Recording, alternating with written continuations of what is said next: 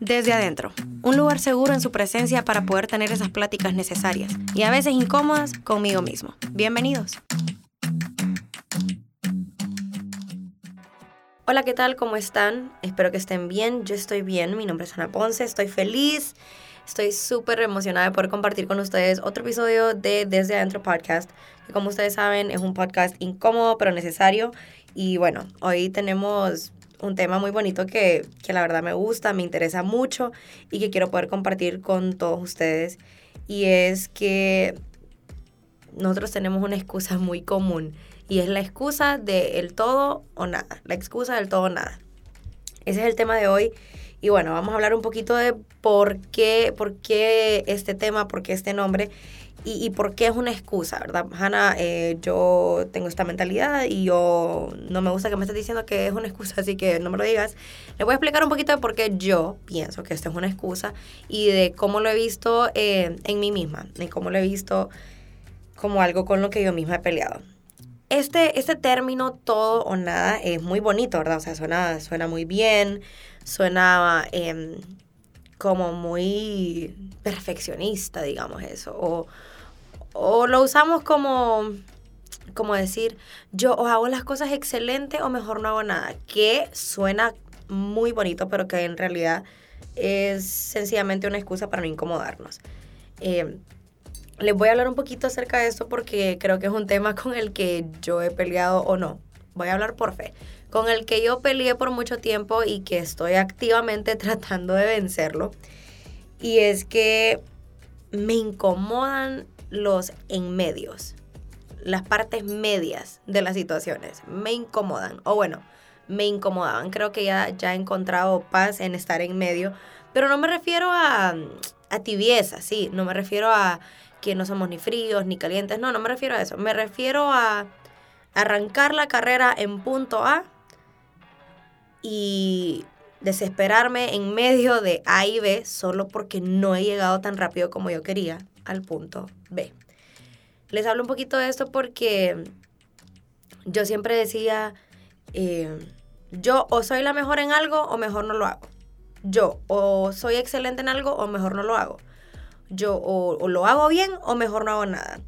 Y realmente que eso pues no tiene mucho sentido, porque es mejor hacer un poco que no hacer absolutamente nada.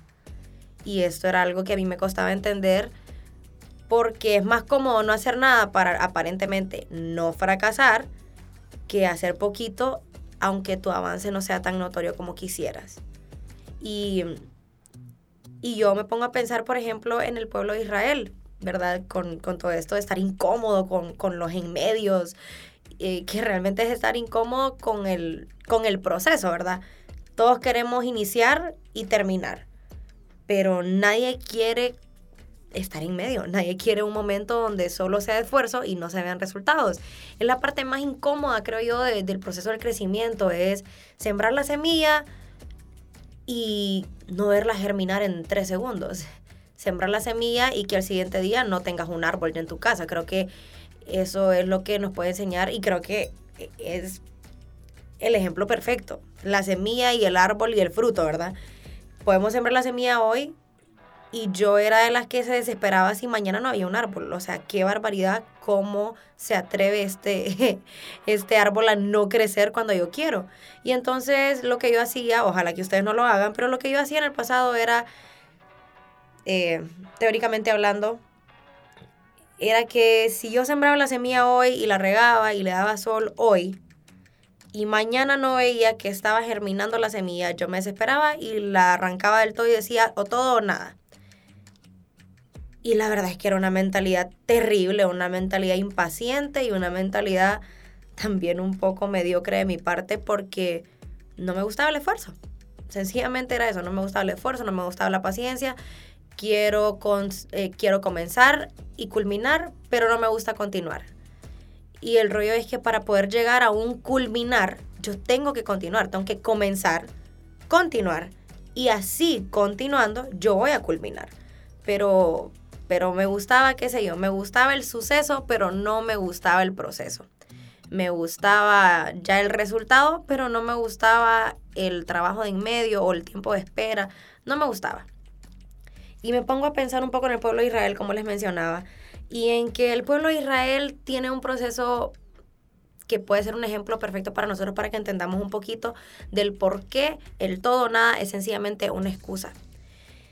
Y es que el pueblo de Israel, después de haber pasado por mucho tiempo de cautiverio, de esclavitud en Egipto, ellos tenían la promesa, ¿verdad? La promesa de que iban a, vivir en la tierra de abundancia, donde fluye leche y miel, de que iba a, iba a venir liberación para ellos, ¿verdad? Y pues con el pasar de los años, que fueron muchos, por cierto, llega Moisés, al el siervo de Dios, al que Dios llama para ser ese instrumento de liberación para su pueblo. Y suceden todas las señales habidas y por haber, suceden todos los prodigios habidos y por haber, y el Señor se luce como solo Él puede hacerlo. Y el Señor manda las plagas y abre el mar y hace de todo para liberarlos a ellos, para que ellos empiecen a vivir esa promesa que el Señor les había dado. Pero ojo que la promesa pues no se terminaba solo saliendo de Egipto. O sea, así empezaba el, vivir la promesa. Así empezaba el recibir el cumplimiento de la promesa para ellos, pero ahí no terminaba porque la otra parte de la promesa era que ellos iban a habitar en una tierra, la tierra prometida, ¿verdad? En una tierra donde fluye leche y miel. Entonces vemos al pueblo de Israel que sale de Egipto, señales, prodigios, las plagas, se abre el mar, tienen una columna de fuego, tienen una nube durante, la eh, durante el día y una columna de fuego durante la noche. Tienen todo lo que podrían desear, tienen todos los recursos habidos y por haber. Y entonces em, lo que hacen ellos es desesperarse. El pueblo del Señor, después de todo lo hermoso que han vivido con Dios, después de que ven que obviamente ya están recibiendo la promesa, no es que la promesa no existe, no es que la promesa no estaba llegando, no, ya la estaban viviendo, pero como no estaban, no la habían terminado de vivir, por decirlo así, o no habían llegado como al cumplimiento completo de la promesa, se empiezan a desesperar y empiezan a hablar mal. Eh, empiezan a murmurar, seguramente ustedes ya conocen esta historia, eh, para el que no la conoce, le cuento un poquito. El pueblo del Señor empieza a murmurar, empieza a, a quejarse y a decir, ay, extrañamos las cebollas y los pescados y las comidas que comíamos en Egipto. Y hay una traducción, no recuerdo si es la TLA, que es la traducción al lenguaje actual, pero hay una traducción que dice que ellos decían, extrañamos la comida eh, de Egipto y que extrañaban que consumían esta comida de manera gratuita. Y yo me ponía a pensar, eh, bueno, para empezar, eso es mentira. no consumían de manera gratuita. Eh, ellos pagaban con esclavitud esa comida. Y aparte no era como que tenían ellos acceso a la comida de los egipcios. No era como que ellos tenían acceso a los lujos, entre comillas, de los que ellos hablaban porque eran esclavos. Entonces, no tenía sentido que pusieran estas quejas, sobre todo no tenía sentido que pusieran estas quejas cuando les caía maná del cielo todos los días. Ellos estaban recibiendo una promesa completa, ellos estaban viviendo un cumplimiento completo, pero porque no estaban de inmediato en Canaán, se molestaron. Y es que hay algo que tenemos que entender. Sí, salimos de Egipto, pero no solo cruzando el mar, ya estaban las puertas de Canaán ahí. Ellos hubieran tenido que caminar su pequeño tramo para llegar a la tierra prometida. Pero no les estaban, no era algo descabellado lo que tenían que hacer para llegar, sencillamente tenían que caminar. Era algo tan sencillo, tan fácil de hacer. Tenían que tener paciencia por un par de días, qué sé yo, un par de semanas, y llegaban a la tierra prometida de la cual el Señor les había hablado tanto, la cual seguramente muchos de sus antepasados no pudieron ver, pero les hablaban de eso, les contaban las historias de cómo el Señor había prometido que ellos iban a llegar a esa tierra prometida. Y entonces ellos estando en camino a Canaán, en camino a al fin vivir esta tierra prometida, donde fluye leche y miel, al fin vivir todo lo que por muchos años les contaron, al fin experimentar todas esas historias que chiquitos les contaban y, y todas esas promesas que se pasaban de generación en generación, cuando ya están a punto de llegar, o sea, ya están en camino, no era que Canaán no existía, no era que su liberación había sido falsa, no era que seguían siendo esclavos, no era que todo era una ilusión, no, de verdad ya estaban libres y de verdad ya estaban en camino a poder vivir ese cumplimiento, a vivir en la tierra prometida. Pero se desesperan y empiezan a atribuir despropósito, empiezan a quejarse y empiezan a, a perder la paciencia. Y entonces lo que podría haber sido un proceso de un par de semanas se convierte en un proceso de 40 años en el desierto. O sea, estamos hablando de que tenían que caminar, les estoy dando un ejemplo, tenían que caminar dos días y por estar alegando terminaron caminando dos años. O sea, tenían que caminar por un tiempo, claro, porque tenían que llegar de punto A a punto B. Tenían que salir de la carrera, o sea, salir, arrancar la carrera y llegar a la meta. Pero entonces ellos ya salieron, ya salieron, o sea, ya empezaron la carrera, ya salieron corriendo, lo están logrando, o sea, están en el proceso. Pero como no llegaron a la meta final, a los dos pasos, se desesperan y empiezan a decir, ay, ¿cómo extrañamos el punto de salida? ¿Cómo extrañamos donde estábamos antes? ¿Cómo extrañamos esa esclavitud? Y realmente que eso todo es un pensamiento del enemigo, porque el enemigo nos llena tanto nuestra cabeza de cosas que llegamos a pensar que era mejor estar cautivo. Dios mío, que era mejor estar cautivo que estar haciendo el esfuerzo y estar a nada de recibir la promesa.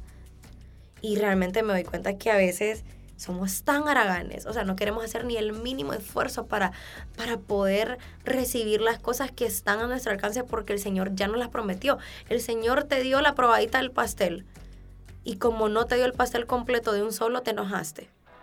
El Señor te dijo, hey, mañana te voy a dar un regalo y ya viste la bolsa de regalo.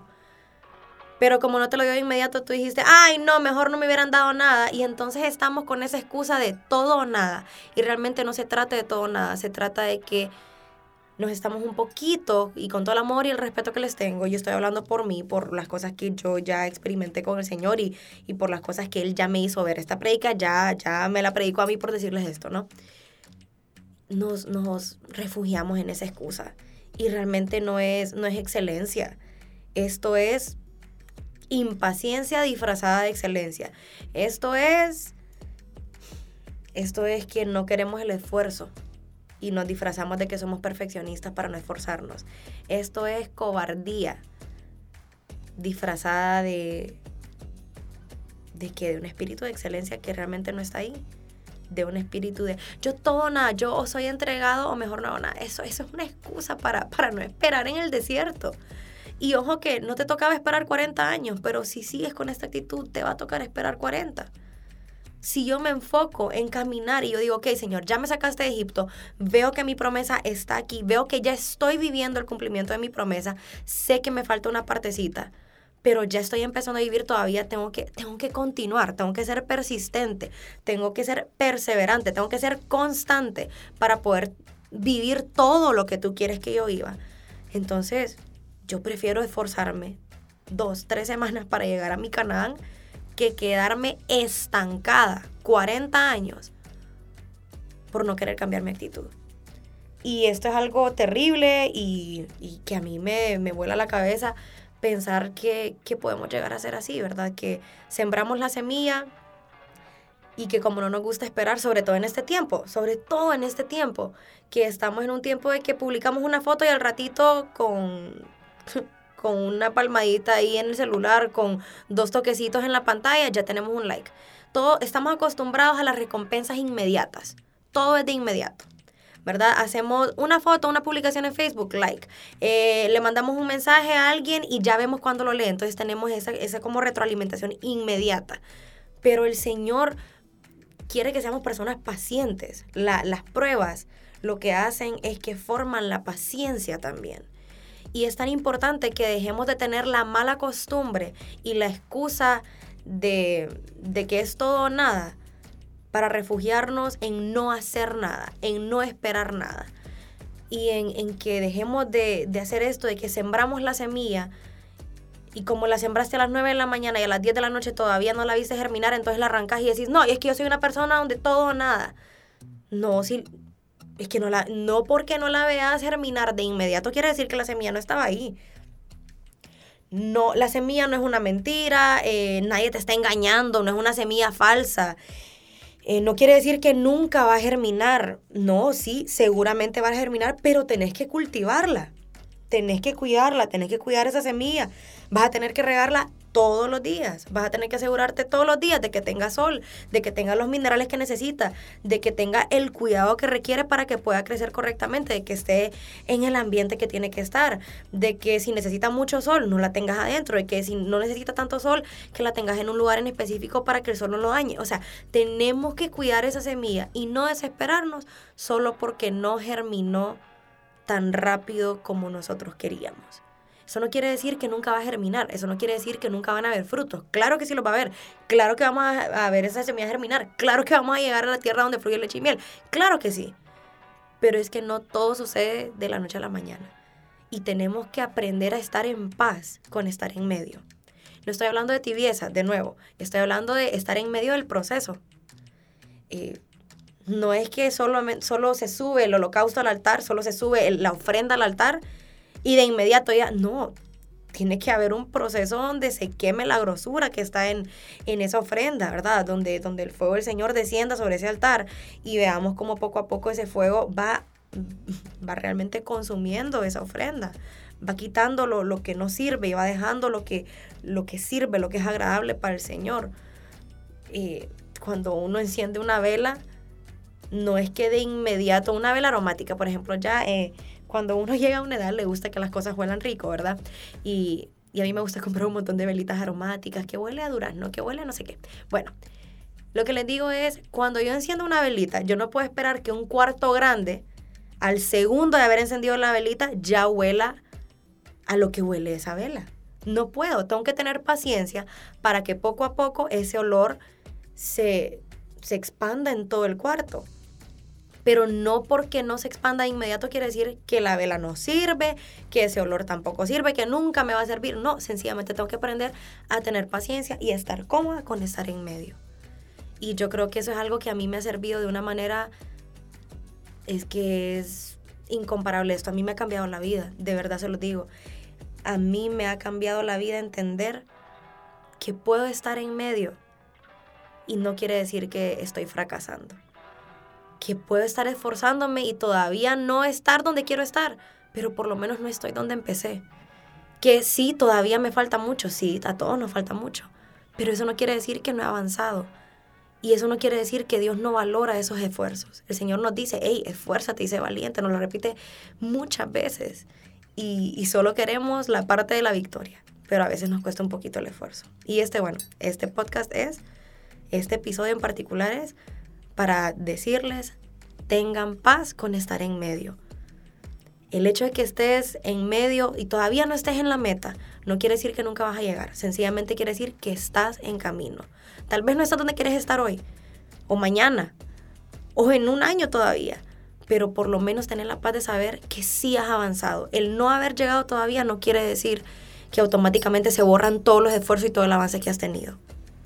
Todo con paciencia, porque la verdad es que el Señor quiere que aprendamos a ser pacientes. Así que bueno, aquí les dejo este podcast, este episodio. Esto fue de adentro, mi nombre es Ana Ponce y como siempre es un gustazo para mí poder compartir con ustedes esto. Así que bueno, hasta la próxima. Chao. Escuchaste desde adentro, el espejo que aunque a veces me desarma, siempre me equipa. Hasta la próxima.